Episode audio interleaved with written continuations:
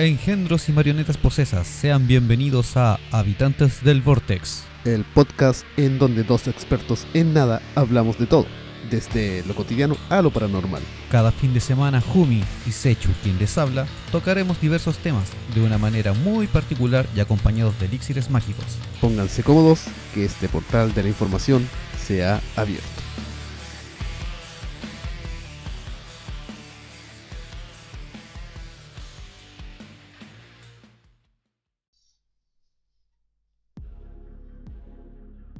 Existe en el mundo moderno un cierto vacío legal que permiten a las personas realizar actos tan raros que rozan con la locura, escudados y protegidos por su cultura y tradición, lo que usan para justificar y legalizar las más absurdas y locas barbaridades posibles. Asimismo, como ayer hemos hablado sobre tradiciones locas y divertidas, que bien para esas personas es algo normal y cotidiano, existen otras que realmente te harán pensar en cómo es que una sociedad moderna se permiten aún que se practiquen estos ritos, ya sean religiosos o culturales. Y es por ello que hoy hablaremos sobre esto mismo, debatiremos y especularemos el por qué aún se practican estos, y qué te tienes que fumar para pensar en realizar esto- estos actos. De antemano, cabe destacar que es posible que aquí tomemos ciertos temas sensibles y controversiales para todos. También que este es un podcast donde suele surgir humor negro y ácido, pero que no representa realmente el pensamiento de quienes estamos hablando, solo es humor. Hemos comenzado entonces, con esta breve introducción, un nuevo sábado macabroso, paranormal y misterioso, O raro. o raro. También hacer otra advertencia. Si van a escuchar esto cerca de la hora de comida, eh, elijan qué van a hacer. O comer o escuchar. No, Sí, no lo hagan en la hora de, de comida, por favor.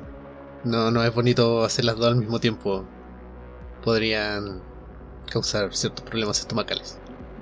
Claro, escuchar habitantes del Vortex en la hora de almuerzo puede provocar ciertos daños a la salud. claro, hay que poner la, la etiqueta es negra. Ah, alto en humor negro, alto en náuseas. Alto en traumas y pesadillas. Correcto. Ya con el capítulo número 25. Sí, con ese... ¿Ya estamos en el 25 ya? Sí, cumplimos 25 capítulos. Muy bien. Y algunas curiosidades del número 25. ¿Ya? Eh, es el número atómico del manganeso o magnesio. Ah, ya. También 25 eh, es la cantidad de años en que un matrimonio cumple las bodas de plata. Este es el podcast de plata, entonces. Podría decirse que sí. Bien. ¿Qué vamos a hacer cuando cumplamos 100 capítulos? No lo sé. Ni siquiera había planeado llegar al 25.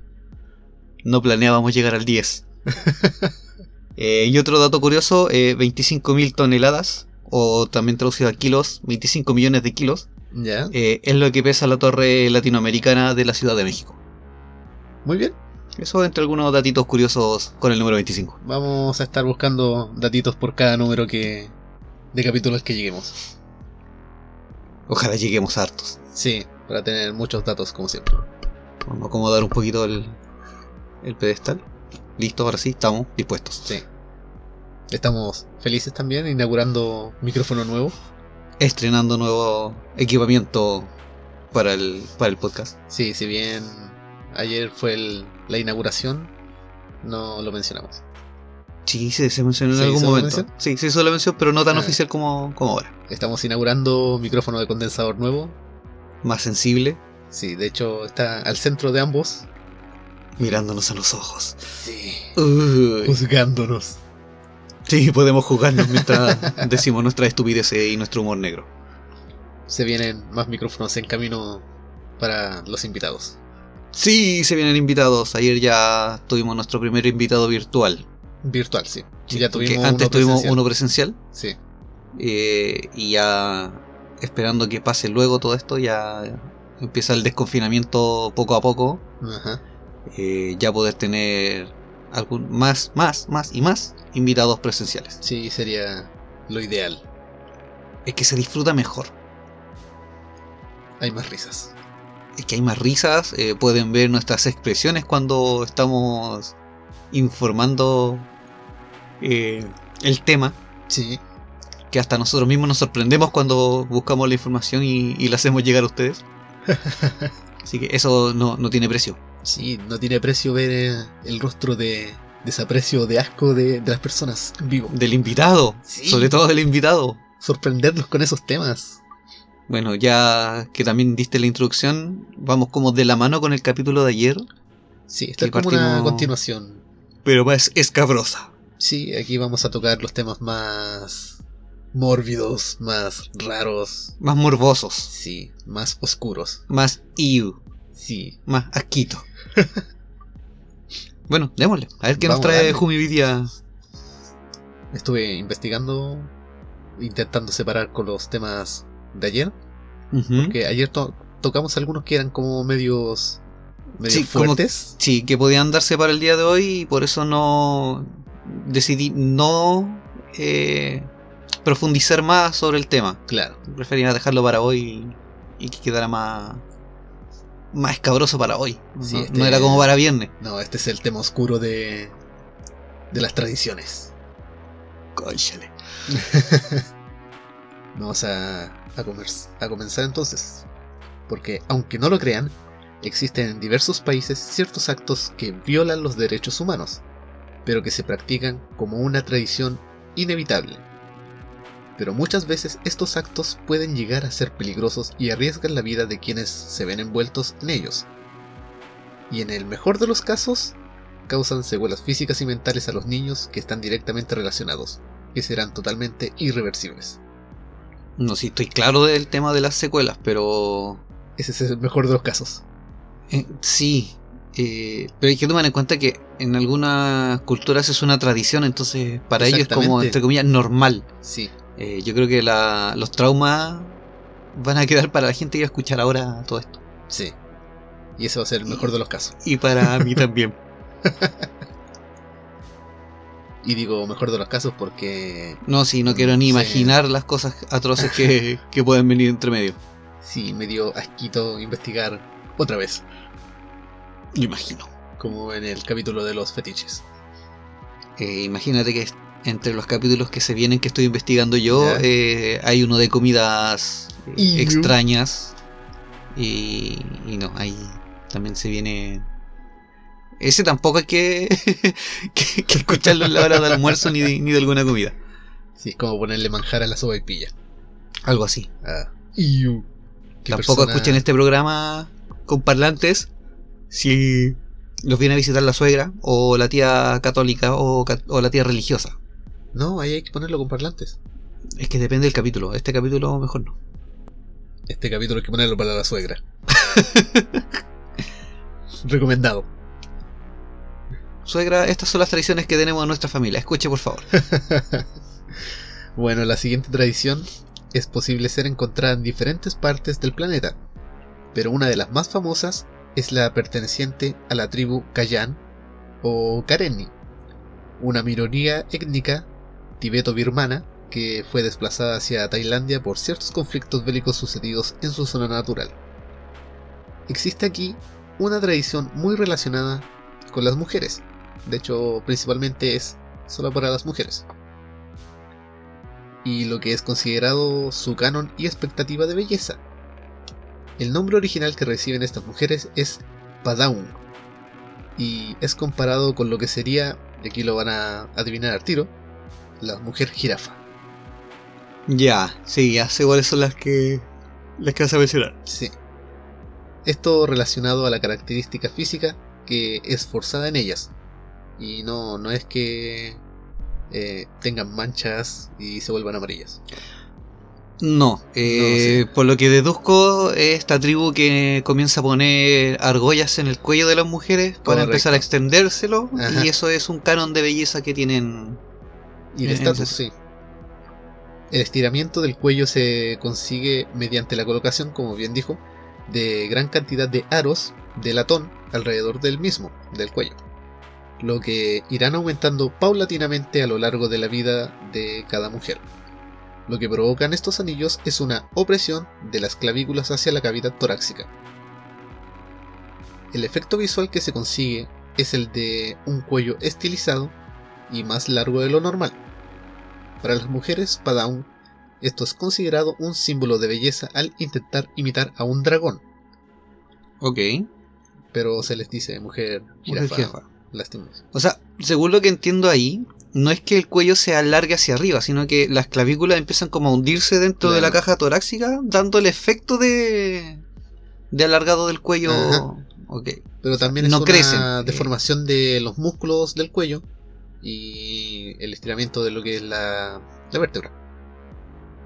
Se, como que se estira, se crea un espacio más entre las vértebras. Que obviamente no llega a ser letal porque como es paulatino, eh, Ajá, bueno, Sí, es letal cuando le sacan la argolla. exacto. Vamos a hablar de eso. La colocación de estos anillos comienza cuando las mujeres son apenas unas niñas, siendo un acto no, conse- no consentido realmente por las mujeres, ya que sus madres lo deciden por una cosa cultural. Y aunque no es cierto que no puedan retirar estos anillos, las mujeres de la tribu no lo hacen, ya que sienten que están desnudas sin este atributo. Además de la posible debilitación de los músculos del cuello, así como de la vértebra, lo que las obliga a permanecer de por vida con estos anillos para mantener el cuello firme, bañándose y realizando sus quehaceres con los aros sobre sus hombros, lo que también provoca que no puedan girar sus cabezas con facilidad. Algo así como la capucha de Batman en la era de Christian Bale No, y la que ocupó Michael Keaton, y Michael Keaton. que entre las curiosidades de la película era Ajá. que él no podía girar la cabeza y tampoco podía escuchar bien a través de la capucha. Exacto. O sea, e- ellas tienen el mal de, de Batman Keaton, Sí, no pueden girar la cabeza. no pueden girar la cabeza. Y si tienen el fetiche de que las ahorquen mientras están en, en el acto mismo de la cosa sexual, No, no lo podrían disfrutar, no lo sentirían. mal. Hay una forma, lo vamos a tocar. Esta tribu es mar- Esta tribu es marcadamente falócrata. O para que lo entiendan, digamos que patriarcal, que es una palabra que se está usando mucho. Eh, en términos simples, es una tribu machista. Exacto. Y los castigos que los hombres imponen a las mujeres por delitos como el adulterio incluyen a veces la retirada de estos anillos, circunstancia que provoca la asfixia o el desnucamiento de la mujer, que para sobrevivir se ve obligada a vivir el resto de su vida tumbada o sujetando su propia cabeza con las manos, para que el peso no caiga sobre su atrofiado cuello. Oh, Entonces, sí hay una forma de que las puedan asfixiar. pero no de la forma rica, no haciendo el delicioso. Sí. De hecho, eh, había una entrevista que se hizo una turista a una de estas mujeres y la de la tribu le, le dio los anillos para que se pusiera. Dice que son muy incómodos, que no puede girar el cuello, que el peso sobre los hombros también es doloroso, pero para las mujeres de esta tribu es algo que es, Es rutinario de su vida. Claro, es, es que por lo mismo, o sea, para la, la turista era peso sobre sus hombros, Claro, tomando en cuenta de que con el tiempo eh, este peso va hundiendo eh, la, la clavícula. la clavícula en la caja torácica, entonces esa es básicamente la función del peso que tiene el anillo. Sí, Y ahí después se da este efecto de, crecimiento del cuello. pero es algo que, digamos, anormal, porque no es algo que... se- No, no es un crecimiento normal del cuerpo humano. O sea, ellos fuerzan, es como cuando, no sé si lo vas a tocar, eh, el tema de la reducción de cabezas. Claro. Eh, que también eh, desde niños les ponían como unas tablillas en la frente Ajá. Eh, y se las vendaban y empezaban a presionarlas cada cierto tiempo para que Claro. la cabeza se deformara. Sí. Eh, también eran procesos dolorosos que no era algo natural Ajá. y se, se modificaba también por un tema cultural. Sí. Y totalmente irreversible. Totalmente irreversible. Sí. El retirar estos anillos es prácticamente sentencia de muerte para las mujeres. Sí, por lo que estoy entendiendo. Ajá. Bueno, y también lo que había visto en documentales Claro. al respecto. Sí. Siguiendo en África entonces, nos movemos ahora a Camerún, donde no son indiferentes a la problemática principal que sufren las mujeres en todo el mundo. Y con esto nos referimos a la creciente cantidad de violaciones que existen, por lo que las madres de niñas y adolescentes... eh, aquí afírmense un poco el estómago. Ya. Periódicamente utilizan un palo incandescente, digamos, prendido, Eh, eh, sí, ¿Eh? casi en llamas. Sí. Al rojo vivo. o a veces una piedra calentada al fuego, para literalmente planchar los pechos de estas infantes. Ok. Ya, esto. es- Ya aquí nos estamos poniendo un poquito más extremos en el, Sí. en el asunto. intentando con esto, con esta práctica, el disminuir el atractivo sexual de estas niñas y evitar que sean objetos de abuso sexual. Planchando los pechos evitan que crezcan y que llamen la atención de los hombres, siendo considerada como una práctica brutal que sufre al menos una de cada cuatro niñas de Camerún y cuyas madres defienden como beneficiosa. Es como la madre católica Es como la mamá de Carrie. Claro, es como la mamá de Carrie. Pero no sería como más simple que a lo mejor se, se fajaran o se vendaran los pechos. Más que. Bueno, es que si estamos hablando de tribu indígena, allá andan en toples. Las mujeres básicamente Mm. ocupan como un calzón nomás. No, pero esta es de la ciudad de, Camerún. Ah, ya, ciudad actual así. Sí, es como. eh, un poco de barrio bajo. Así como. Los guetos. Algo así. como las favelas. Como las favelas. Eso. Esa palabra estaba buscando. Ya. No la encontraba. Me toca a mí. Esta práctica suele ocasionar quemaduras en la piel, naturalmente. da. Da. Lo que evita que se estiren y crezcan los pechos de forma natural. O que crezcan atrofiados y con una mala forma. Pero también ayuda a que crezcan aplanadas y colgantes, siendo no atractiva para los hombres y disminuyendo las violaciones y secuestros de estas niñas. Es un sacrificio que deben estar dispuestas a pagar. Sí, estuve viendo imágenes para darme un contexto de cómo es. Eh, no los busquen.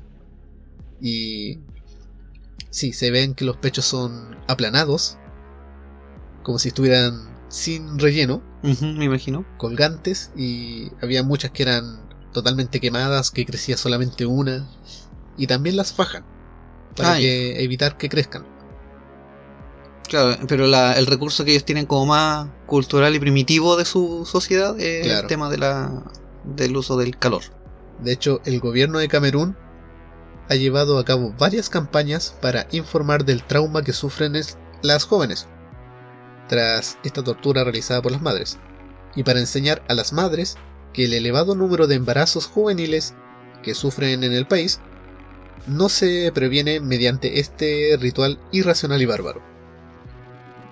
Eh, efectivamente, o sea, estás solamente quitando el atractivo visual que puede Claro. ser como un detonante de una violación, Ajá, pero si te vas a, a la psicología de un violador, ellos a veces ni siquiera eh, disciernen si la mujer es atractiva o no. Eh, Claro. Como puedo hacer penetración con ella Ajá. y eso ya es suficiente. si se mueve, bueno, Claro. si no se mueve, Si camina, gatea, repta, si pesa más que un pollo, Eh, claro, entonces ahí ya estamos hablando de otro tema, o sea, ya no, no es un tema de que la mujer por no tener sus pechos como corresponde no se la van a violar. Eh.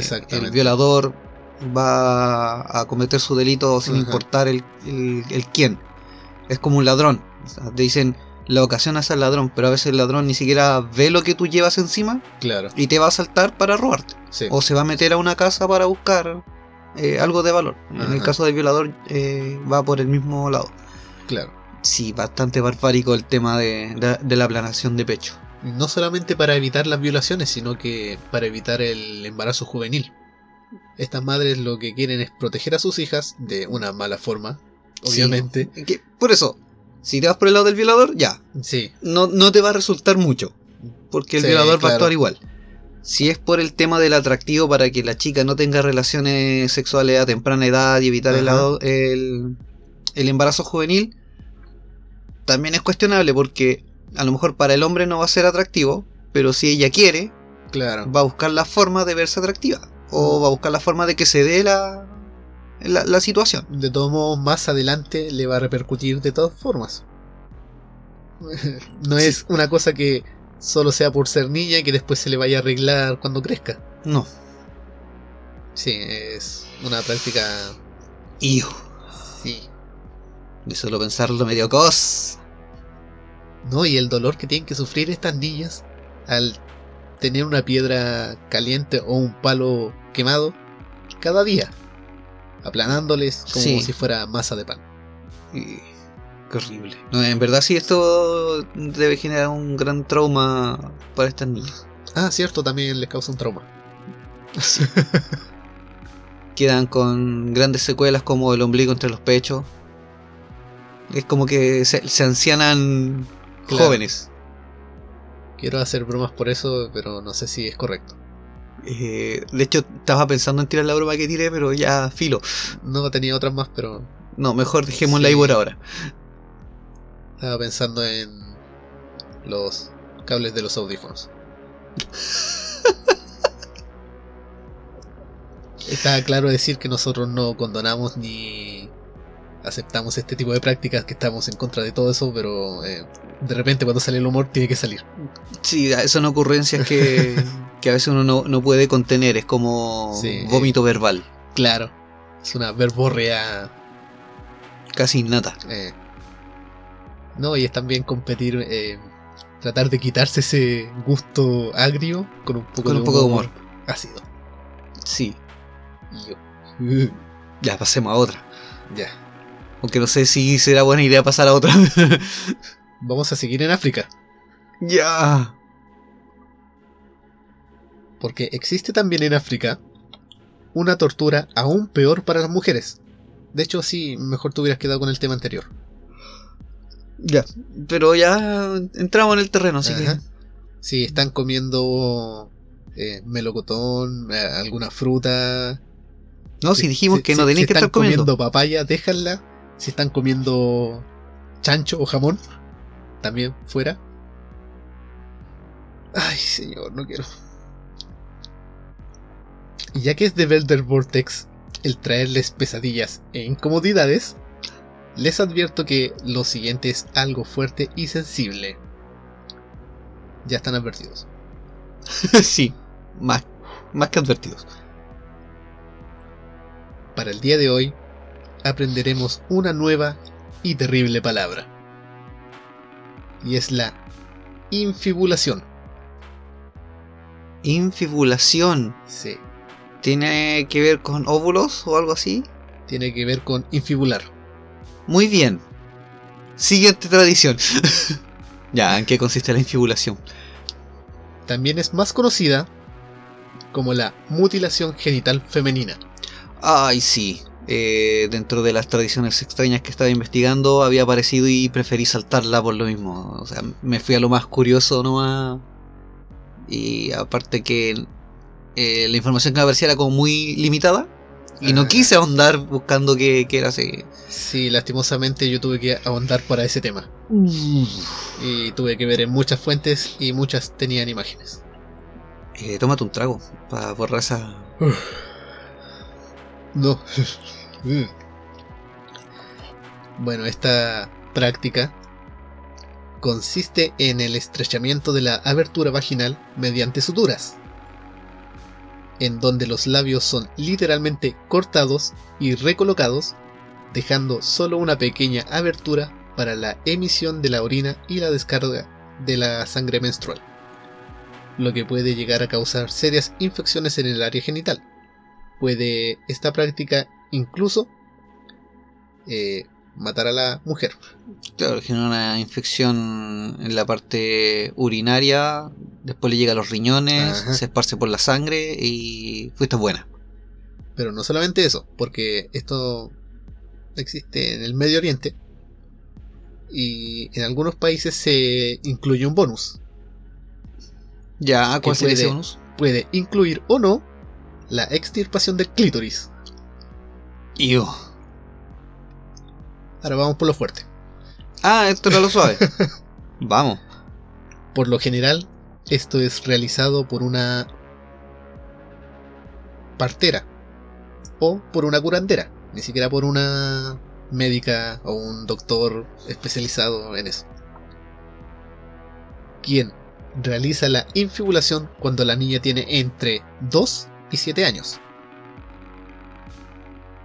Para este procedimiento no se utiliza anestesia, Me imagino. lo que acrecenta aún más el riesgo de infecciones por las condiciones poco higiénicas en que se realizan. Es como que con el mismo cuchillo del pan, así, Le sacan filo en el suelo, claro, contra una roca. cortamos un poquito de aquí. No, le- no, encima, eh, pucha, eh, la niña es chiquitita, entonces, eh, evidentemente, el tema de, de la orina, Ajá, eh, una que es más fuerte y es más seguido que cuando es Claro. adulta. O sea, cuando es adulta a lo mejor va a poder aguantar un poco más para que sea más pausado el tema de, ajá. de la orina. Pero como las condiciones no se dan eh, médicamente, esa herida está abierta, eh, está expuesta a infecciones. Exacto. De hecho, de por sí el, el aparato reproductor femenino ya es como un, un órgano expuesto. Sí. O sea, una mujer está muy eh, eh, expuesta, da, Sí. eh, o es blanco fácil de las infecciones urinarias por el hecho de, de ocupar baños públicos o Así cosas así por, por lo mismo. Como es un órgano prácticamente expuesto, eh, se atrapa con mayor facilidad. Entonces, Mm, una herida, máxima, un procedimiento médico mal hecho, que Digamos ni siquiera, clandestino. ni siquiera es un procedimiento médico, bueno, sí, procedimiento médico no médico, partero, Claro. de manera artesanal, marca fruna, Ajá. sí, te va a generar un problema Exacto. infeccioso bastante grave. De hecho, hay un muy detallado proceso de cómo se realiza y lo que implica. Eh, pero para la salud mental de nuestra querida audiencia, Lo vamos a evitar. no lo diremos. Me Eh, parece muy bien. Yo tuve que leerlo y mamarme completo ese procedimiento eh, y no, no quise ponerlo. De hecho, es muy detallado. Ok. Que es realizado por un doctor español que hizo toda la investigación. Hizo un viaje para allá para ver todo eso y escribió Ah, era. como manual para infibular mujeres. por el siglo XV, Marca marca 15. Claro, De hecho, es muy como lo haría un médico del siglo XV. Esto no lo necesita, vamos a poner unas suturas, eh, unas sanguijuelas y una agüita de hierba cada mañana. me parece. Así no le baja la histeria.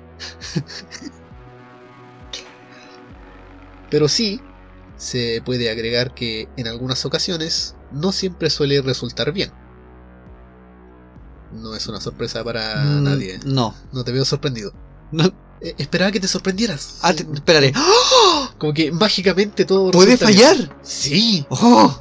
gracias. y en algunas ocasiones debe realizarse nuevamente el proceso luego de algunas semanas. Aunque el proceso puede variar dependiendo del país de origen, que son unos 28 países. Ah, no es tan aislado tampoco. Exacto. De hecho, eh, cuando lo hacen, hacen el procedimiento de, de corte, de arreglado, de sutura con hilo de caña, Corte y confección. claro. Y eso lo sellan con unas hojas que hay. es- Hacen una emplaste con hierbas. Una especie de ponen- ungüento. Claro. ¿Ya? Ponen unas, unas cortezas ¿Ya? para sellar eso, hacen un, digamos, un, un emplaste de, de azúcar con otras cosas para sellar, que es como una cera. Claro, el, el azúcar actúa como almíbar Ajá. y eh, se cristaliza como el caramelo y te queda como una costra. Algo así usan. Ya. Y se supone que eso es para que no se infecte, en teoría. Se supone. Y tienen que esperar algunas semanas. Y si eso falla, se tiene que retirar todo eso y volver a... Es como que me dijeras Realizar. que voy al dentista a sacarme la muela y que eh, el procedimiento lo hizo mal y va a tener que abrirme de nuevo la herida porque al final sacó la muela, pero Claro. que la sacó mal, entonces tienes que ponerla de nuevo para sacarla como corresponde. Algo así. Eh, es algo que sorpresivamente pasa muy seguido. Oh, Qué raro que se equivoquen. Sí. Lo que se intenta con esto es provocar la pérdida de la capacidad de sentir placer sexual durante el coito, asegurando que no serán infieles y que estas costuras solo fueran retiradas al momento de dar a luz. Oh. Digamos que es algo reversivo. Sí, entre comillas reversible, pero. Te abre nomás la, la costura, pero se supone que es para que llegue virgen al matrimonio. Y ni siquiera se retiran al momento del coito. Eh, No, Queda como la abertura específica para, para eso. Eh, eh, ah.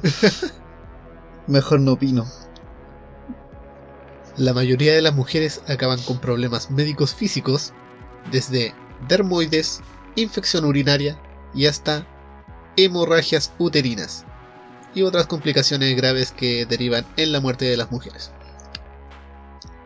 Nuevamente es una práctica no consentida por las mujeres y parte de su cultura más oscura. Eh, qué raro que no pidan permiso. Sí. Otra vez una cultura falocéntrica. Sí, Ajá. qué horrible. Y pensar que hasta el día de hoy esto se esté practicando. Eh... No, no sé. Sí, de ¿Cómo? hecho, para mala suerte mía, eh, no es algo antiguo y no pude poner fechas y años. Es muy reciente. Es algo que se sigue practicando hasta el día de hoy. Qué horrible. Sí, es horrible. Ahora, para relajarnos un poco Ya, porfa. y despejar la mente de tan macabros hechos, hablaremos algo más suave y para toda la familia. Pero no solo para la familia que está viva, ya que existe en Indonesia una tradición bastante curiosa que se practica en el, en el distrito de Toraja, en el cual la gente convive con el cuerpo del reciente fallecido durante varios meses antes de enterrarlo. ¿La has oído? Eh, incluso he oído de una tradición que no sé si es la misma cultura, que desentierran a sus muertos y también pasan tiempo con ellos. Sí, esto es. Y después los vuelven a sepultar. Pero en esta es un poquito más complejo. El cuerpo es entonces vestido al momento de morir con ropa especial, a veces con un terno o con alguna ropa que le gustara al reciente difunto, y se mantiene en una habitación aparte de la familia dentro de la misma casa, garantizando la conservación del cuerpo y en algunos casos la momificación de los mismos. La costumbre es no llorar al reciente fallecido hasta el día de su entierro. Y la muerte es tratada como una simple enfermedad. Incluso cada día se le prepara comida que fuera la favorita del oxiso, o del fiambre, o del cadáver, o del muerto, O del muricido. o del muricido y la dejan junto a su cama, esperando que la Que se la ingiera. A los niños se les cría con esa idea de, de la enfermedad, por lo que es común ver a los niños gritar a sus abuelos muertos que despierten para salir a jugar. A lo que las madres los regañan diciendo que dejen dormir al abuelo porque está enfermo. Es como un. Una especie de, de forma más consciente de mostrar la muerte hacia la familia. O sea, no, no te crea el trauma de. Que igual a un niño es difícil explicarle que una persona murió y que no va a volver a levantarse y que no va a volver a estar contigo. Claro, Eh, ¿Cómo le explicáis a un niño? Siempre es como complicado. Hasta yo me lo he cuestionado. De el día que a lo mejor tenga que explicárselo a, a mi hijo. exacto. Pero eh, el hecho de que le digan, no, estás durmiendo, eh, sí es como una salida un poco más fácil. Ajá, Y es algo más entendible para un niño. O sea, un niño te ha visto dormir. sí, Sabe que, y, y en algún momento te ve enfermo. Entonces sabe que si estás enfermo, vas a estar en cama, vas a dormir mucho tiempo. Y necesitas que no te molesten. exacto. Entonces, por ese lado, eh, sí, a lo mejor una tradición un poco extraña para nosotros, pero creo que es como más digno el asunto para, para el difunto, el hecho de, de cómo se explica la muerte a, los niños.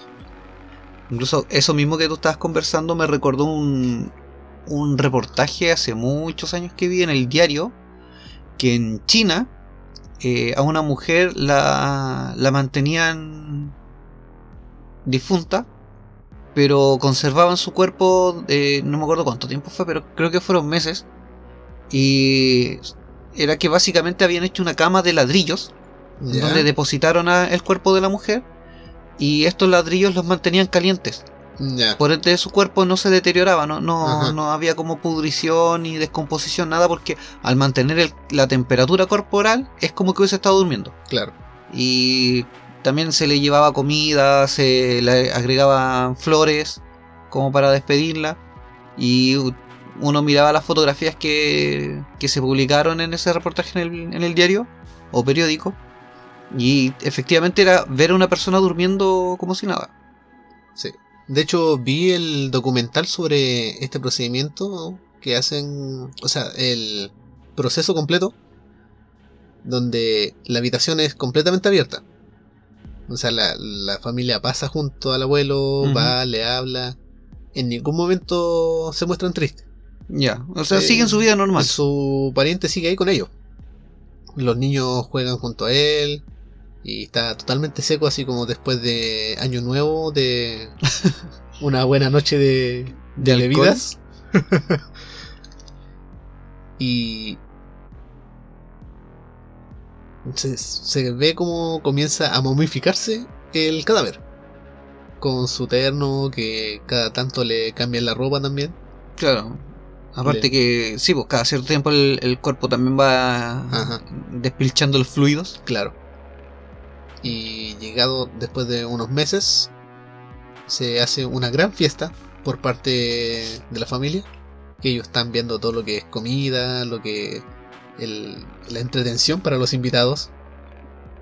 Que incluso también se hacen juegos como rodeo, una Ya. especie de rodeo con animales.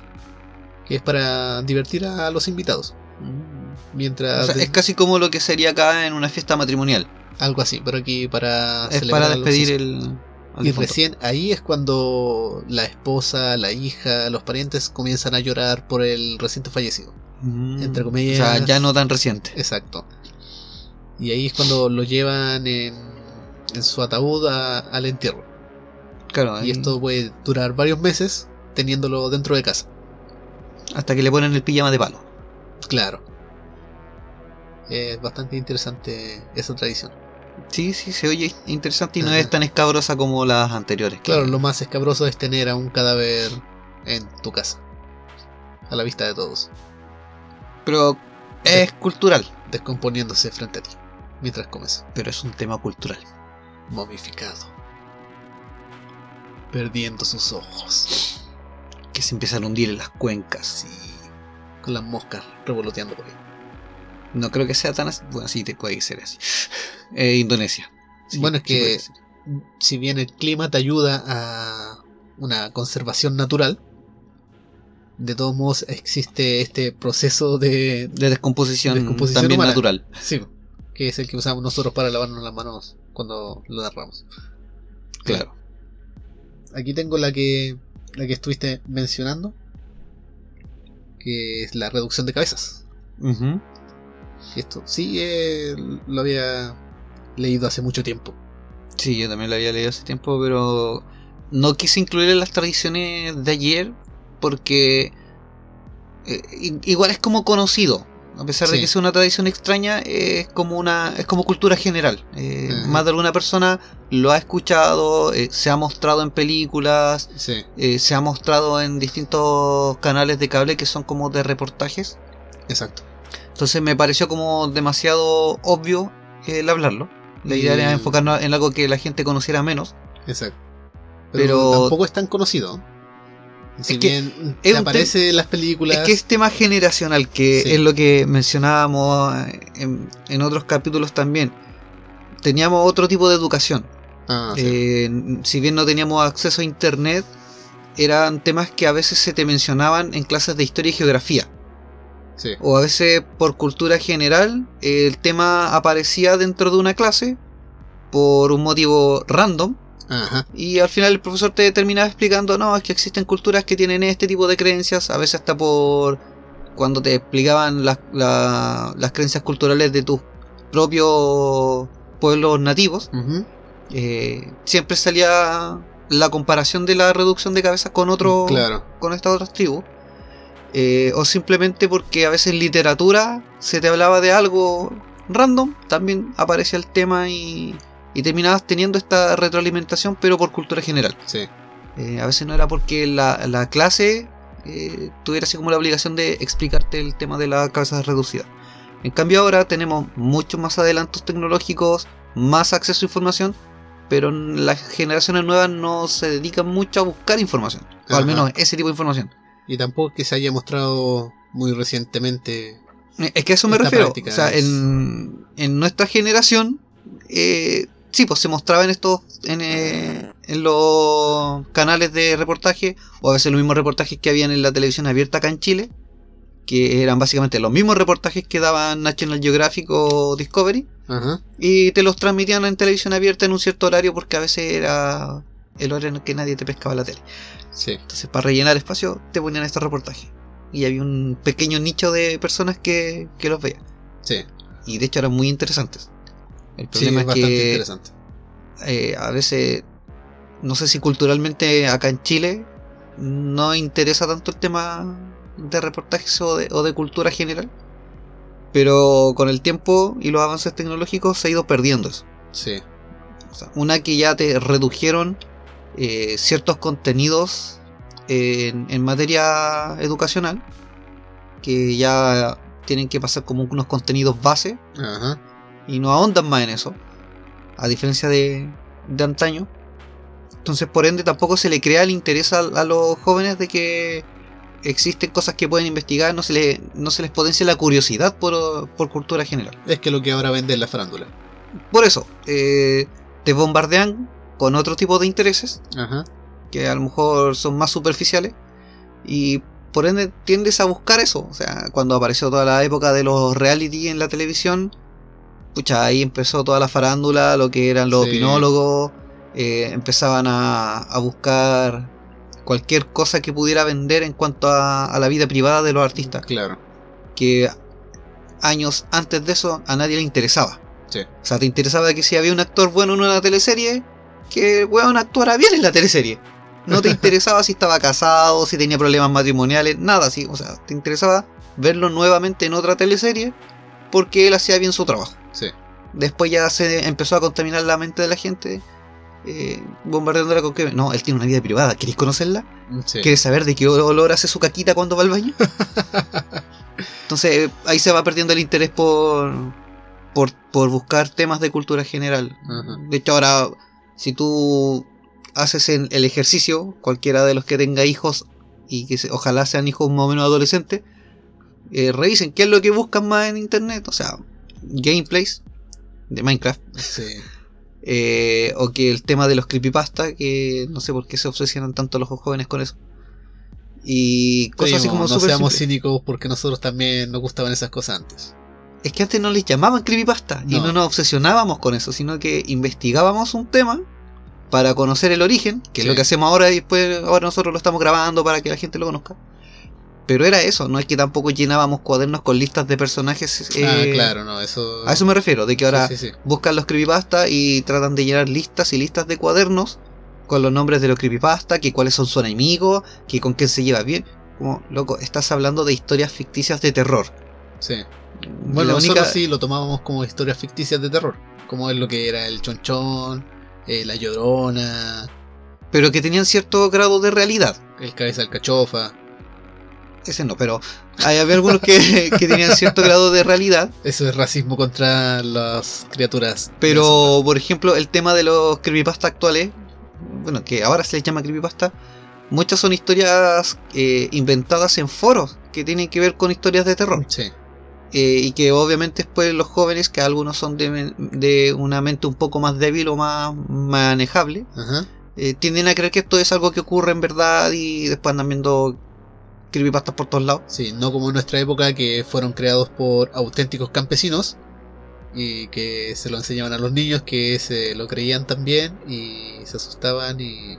Pero por algo te digo, igual había cierto grado de, de realidad dentro de eso. Sí, O sea, por ejemplo, el tema de la llorona, eh, que es mucho más popular en México que en Chile. exacto. O sea, que en Chile se conoce y todo lo demás. Eh, pero la leyenda urbana te habla de una mujer que perdió a sus hijos eh, de manera trágica y que al final terminó suicidándose y por eso su espíritu quedó buscando a sus hijos. sí, Y según las investigaciones que se han hecho, eh, existe cierto grado de verdad de eso. O sea, existió una mujer, está la tumba, eh, que tuvo una historia más o menos trágica con, su hijo y obviamente apareció la llorona. Ya vamos a hacer un capítulo para debatir eso. Para hacer la, la comparación de Claro. las historias antiguas con las nuevas. Claro, en cambio, Creepypasta es una Ajá. historia ficticia que no tiene una base de, de realidad y que a los chicos se obsesionan y eso hace que ya no tengan interés en temas culturales como la reducción de cabezas. Sí. Y ahí volví al tema central de Eh. nuevo, ¿viste? Desde ahora en adelante vamos a tener que traer un serrucho para cortar las ramas. Para no. sí, weón. nos vamos demasiado por las ramas siempre con los temas. Pero genera debate, yo creo, también en las personas que están escuchando. Sí. Pero necesitamos un capítulo especial para eso. Sí. Ahora, que prosigamos. separar las cosas. prosigamos. Volvamos al tema. Día sábado. ¿De qué estábamos hablando? ¿Cuál era el tema? La infibulación. Ah, ok. ¿Y por qué pregunté? No, primo, no era la infibulación, eso ya lo pasamos. Ya lo pasamos, pero lo quería recordar. Eres un maldito. Era Usted, es para- un dia- u- usted es diabólico. Era para volver al, al contexto. Sí, pues la gente ya se relajó con, con las ramas. Ahora vámonos duro por el tronco. Claro. Como le pasa a las señoritas con infibulación. Esto ocurre en el pueblo de los Shuar, más conocido como los Jíbaros. Yo creo que por Jíbaro es el nombre más conocido. Sí. Las cabezas reducidas de Jíbaro. Y esto ocurre en el altiplano ecuatoriano, en las fuentes de esas tierras de, ¿De nombres De- raros? de las sopitas de cadáver. ¿Ya? de huesitos en el Amazonas, al norte del río Marañón, entre las cuencas del río Pastaza y el río Chinchipe. No lo conozco, no lo investigué, ni siquiera sé si es real. Pero por ahí está. Esto es una de las tribus más temidas, porque de cada victoria, el gran guerrero conserva un testimonio, una cabeza cortada y luego reducida de su Adversario. adversario. Esta costumbre no tiene por único objeto hacer alarde de trofeos de guerra. Pretende que el espíritu del muerto, el como ellos lo llaman, el Muisak, no vuelva para vengarse del asesino. Eh, sí, bastante. Es lógico. Sí, Así como también habían tribus que se bañaban en la sangre de su enemigo para adquirir su fuerza y su poder. sí. O con los animales también lo hacían, se comían todas las partes y usaban su piel y los huesitos y- para honrar al animal. Y para hacer un nahual. Claro. O a los vampiros que los ponían boca abajo para que se confundieran y no pudieran salir del ataúd. También. Claro. Imagínate al vampiro empujando para abajo. ¿Por qué no se abre?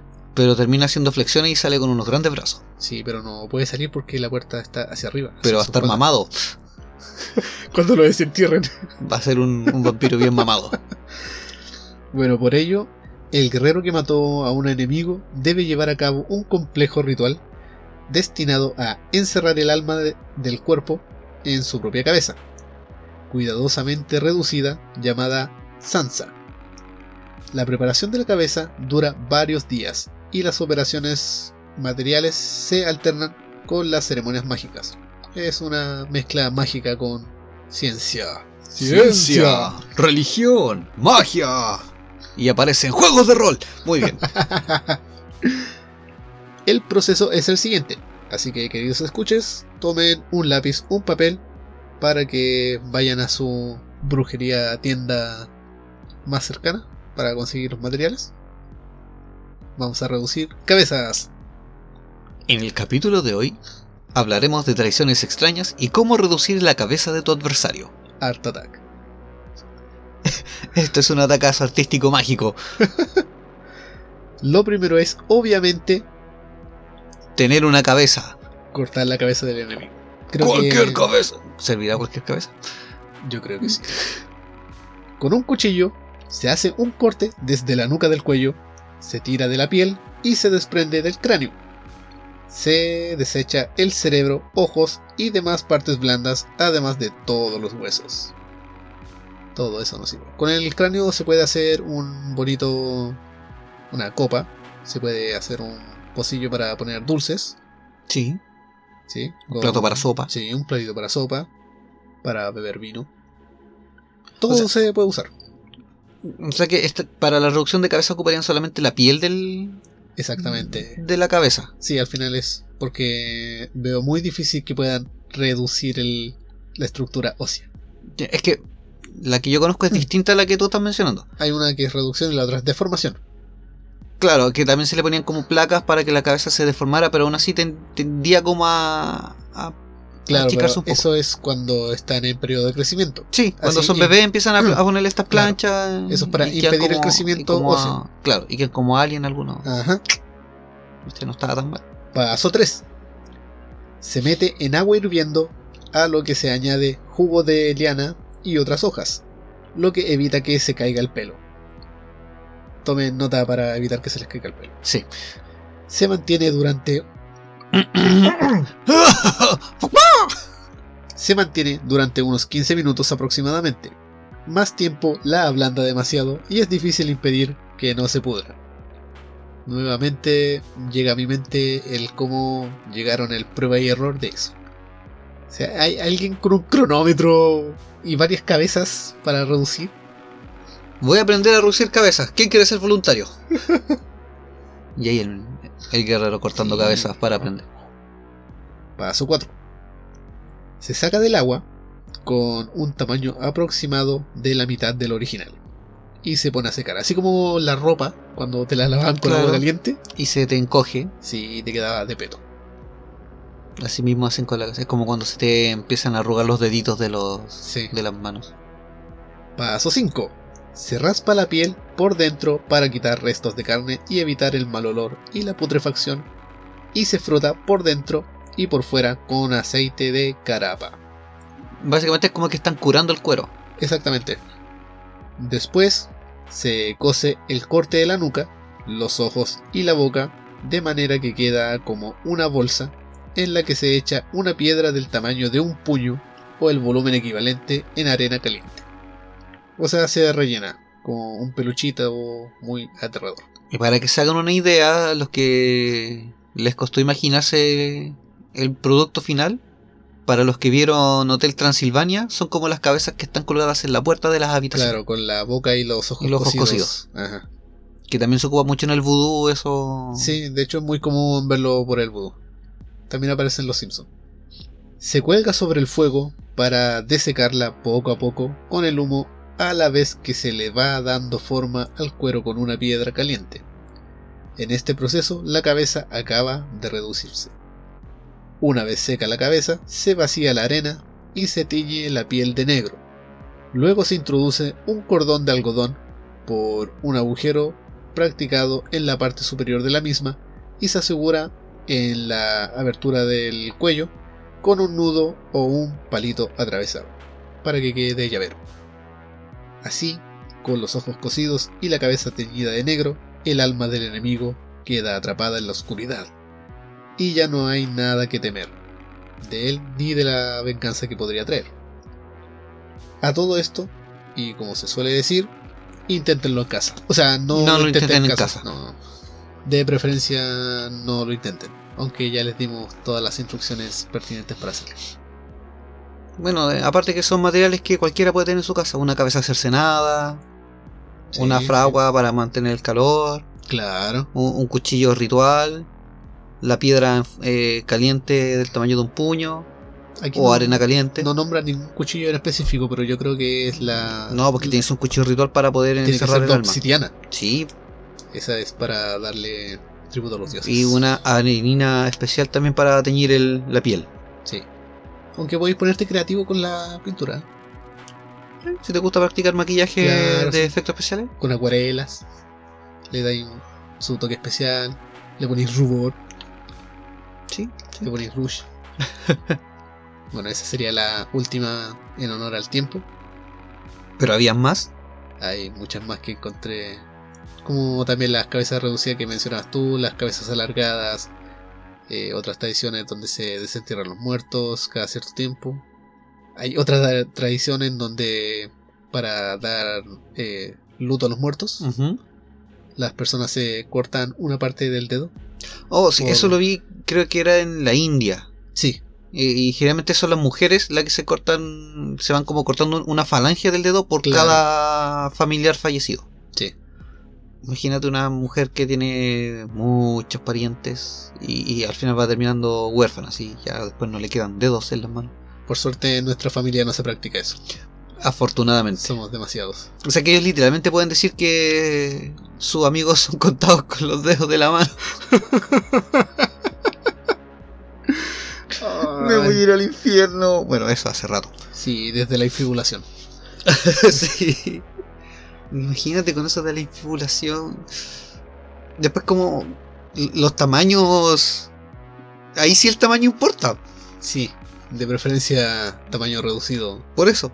A lo mejor hacen la reducción de cabeza. Claro. Espero que tengas tu cabeza de jíbaro. Para poder tener el acto sexual. Sí. Y... Menos mal que hicimos toda la advertencia al principio. Sí, lástima que yo tuve que investigarlo. Tuve que ver imágenes muy perturbadoras. No sé si pueda dormir esta noche. El mundo tiene culturas muy perturbadoras. Desde cortarse falanges de los dedos hasta la infibulación en las mujeres. En el capítulo de hoy, no, esa weá deben haberla hecho al principio. Sí, sí, sí, sí. Y después nos cobran derechos de autor. Sí, ese es el problema. Van a pensar que estamos imitando a otros. No, nosotros imitar, ¿cuándo? No, ¿cómo se te ocurre? Esto es algo totalmente original que se nos ocurrió a nosotros. Y justo en este momento. Claro. Después tenemos que escribir un libro para que nos vaya mejor. Sí, vamos. Para Pero- después poder decir, nuestro libro, Habitantes del Vortex, ya está disponible en Namekusei, en el Imperio Otomano, en la Luna, Júpiter, El fondo de las Marianas. en el hoyo del fondo del mar. En el hoyo del fondo del imbunche. También. ya mejor retirémonos para Sí. sacar esas imágenes mentales de nuestras cabecitas. Y esperemos que el próximo viernes espero traer un tema más o menos light. Sí, ese viene más o menos light. Va- vamos a poner una dieta balanceada. Sí, ay. Spoiler. Ya tiraste el spoiler. No, dije que estaba investigando el tema, no dije que cuándo venía. El próximo viernes. Ahora acabo de spoilear. Pero la gente asumió que era para el próximo viernes. A menos que se me ocurra otra cosa durante la semana y, y cambie Sí. el tema. Porque no, tenemos que sacar imágenes mentales de eso y vamos a buscar algo. no. Voy a buscar algo más o menos entretenido y si no lo encuentro, los vamos a invitar a, a comer al a nuestro restaurante 5 estrellas. Sí. El del sábado sí va a ser sorpresa. Sí, dejémoslo como sorpresa. Sí, va a ser sorpresa incluso para nosotros. Sí. Ni siquiera yo sé que, va, que vamos a hacer el sábado. Pero algo especial va a haber. No sé si tan fuerte como el de hoy día. Espero que no. Tal vez más. La idea es que se mantengan los seguidores. La meta del ser humano es superarse a uno mismo cada vez. Quiero superarme. Pero hay que poner límites alcanzables, pues primo. Quiero superarme. Ya, ok. Quiero generar un trauma. Eh, ya estamos con traumas. Sí, Yo creo que por eso somos así. sí. Yo creo que. Quiero que la gente sufra con nosotros. No, no hay que sufrir solo. hay que sentirse acompañado. La locura se disfruta más en conjunto. Sí. Sí, sí, sí. Sí, Por eso hacemos juntas los días sábados eh, a través de internet. Sí. Ya que no se pueden hacer las otras juntas que hacíamos anuales. Menos mal. Menos. No es que tengamos algo en contra de nuestra familia, sino que No. a veces no soportamos tanta locura juntas. Sí. O sea, nosotros ya nos juntamos cuatro a través de internet y no podemos con tanta sensualidad. Imagínate con, con la locura de todos. No, de ahí salen historias más perturbadoras que la infibulación. Más perturbadoras que las historias de Dross. Sí. Estoy orgulloso de que puedo decir infibulación sin equivocarme. La, Eh, practi- eh, eh. la practiqué mucho. De hecho, tampoco me está costando decir infibulación. Ha- Había un nombre que era más corto para nombrar eso, pero me, me di mi reto propio para superarme. Querías escucharte intelectual. Claro, Querías Y- sonar como una persona cool. sí. Quiero compensar eso de que me equivoco con palabras muy comunes y fáciles. Y las compenso tirando Palabras, rimbombantes. Exacto. Bueno, ya ha llegado la hora de retirarnos. Literalmente ha llegado la hora. sí. No, pero a lo mejor va a quedar más cortito porque durante la grabación hay momentos de silencio que tenemos que, que eliminar. Sí, pero se suma la introducción. ¿Cierto? Sí. Bueno, engendros, marionetas, seres humanos y no, human- no humanos, Sí. Cabezas reducidas. Y personas... jíbaros varios. Jíbaros varios. Vamos a incluir a los jíbaros ahora. Sí, vamos a incluir a los jíbaros porque se, La hay, que, hay familia que ser creciendo. Sí, hay que ser inclusivo. Sí. Infibulados varios. ¡Ay! Será hasta el próximo capítulo. Ni siquiera quise po- poner la historia de la castración masculina y la mutilación masculina. Eh, yo había encontrado hasta una que era la tradición de cortarle los pezones a las mujeres. Ah, sí. Tampoco quise, no. También está la de los judíos que está la circuncisión. Pero también es como conocido dentro de todas Sí, las es tradiciones. más, más conocida, es más globalizada. Pero es una parte sagrada del hombre que no se tiene que tocar. Hay, hay veces que le hacen circuncisión a los bebés porque tienen el, el prepucio muy largo. Y eso puede generar una infección, entonces se lo tienen que recortar un poquito. Pero suma centímetros. ¿No? De ahí nada sobra. Eso no sobra, siempre falta. Bueno, pues. ya, ahora sí nos vamos. Sí, ya. Ahora podemos decir. Hasta chao. Hasta chao. Vayan a acostarse. Sí.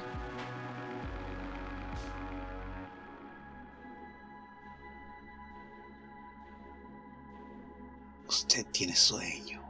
Mucho sueño. chao.